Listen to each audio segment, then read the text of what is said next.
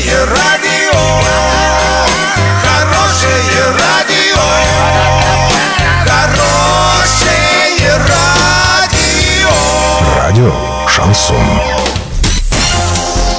С новостями к этому часу Александра Белова. Здравствуйте. Спонсор выпуска «Строительный бум» ИП Халикова РМ. Низкие цены всегда.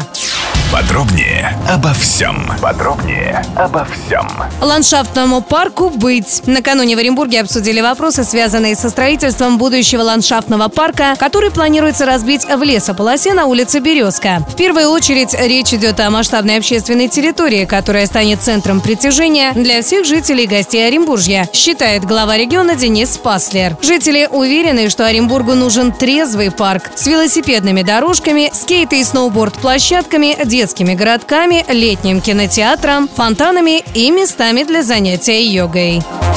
В Роструде рассказали, с какого возраста детям можно выходить на работу. Как отметили в ведомстве, самостоятельно заключить трудовой договор дети могут с 16 лет или даже раньше. Так, при трудоустройстве 15-летнего подростка, чтобы его труд не был вредным и не сказывался на качестве учебы. Если ребенку 14 лет, то на его деятельность должен дать согласие один из родителей или опекунов. При этом работать подросток может исключительно в свободное от учебы время.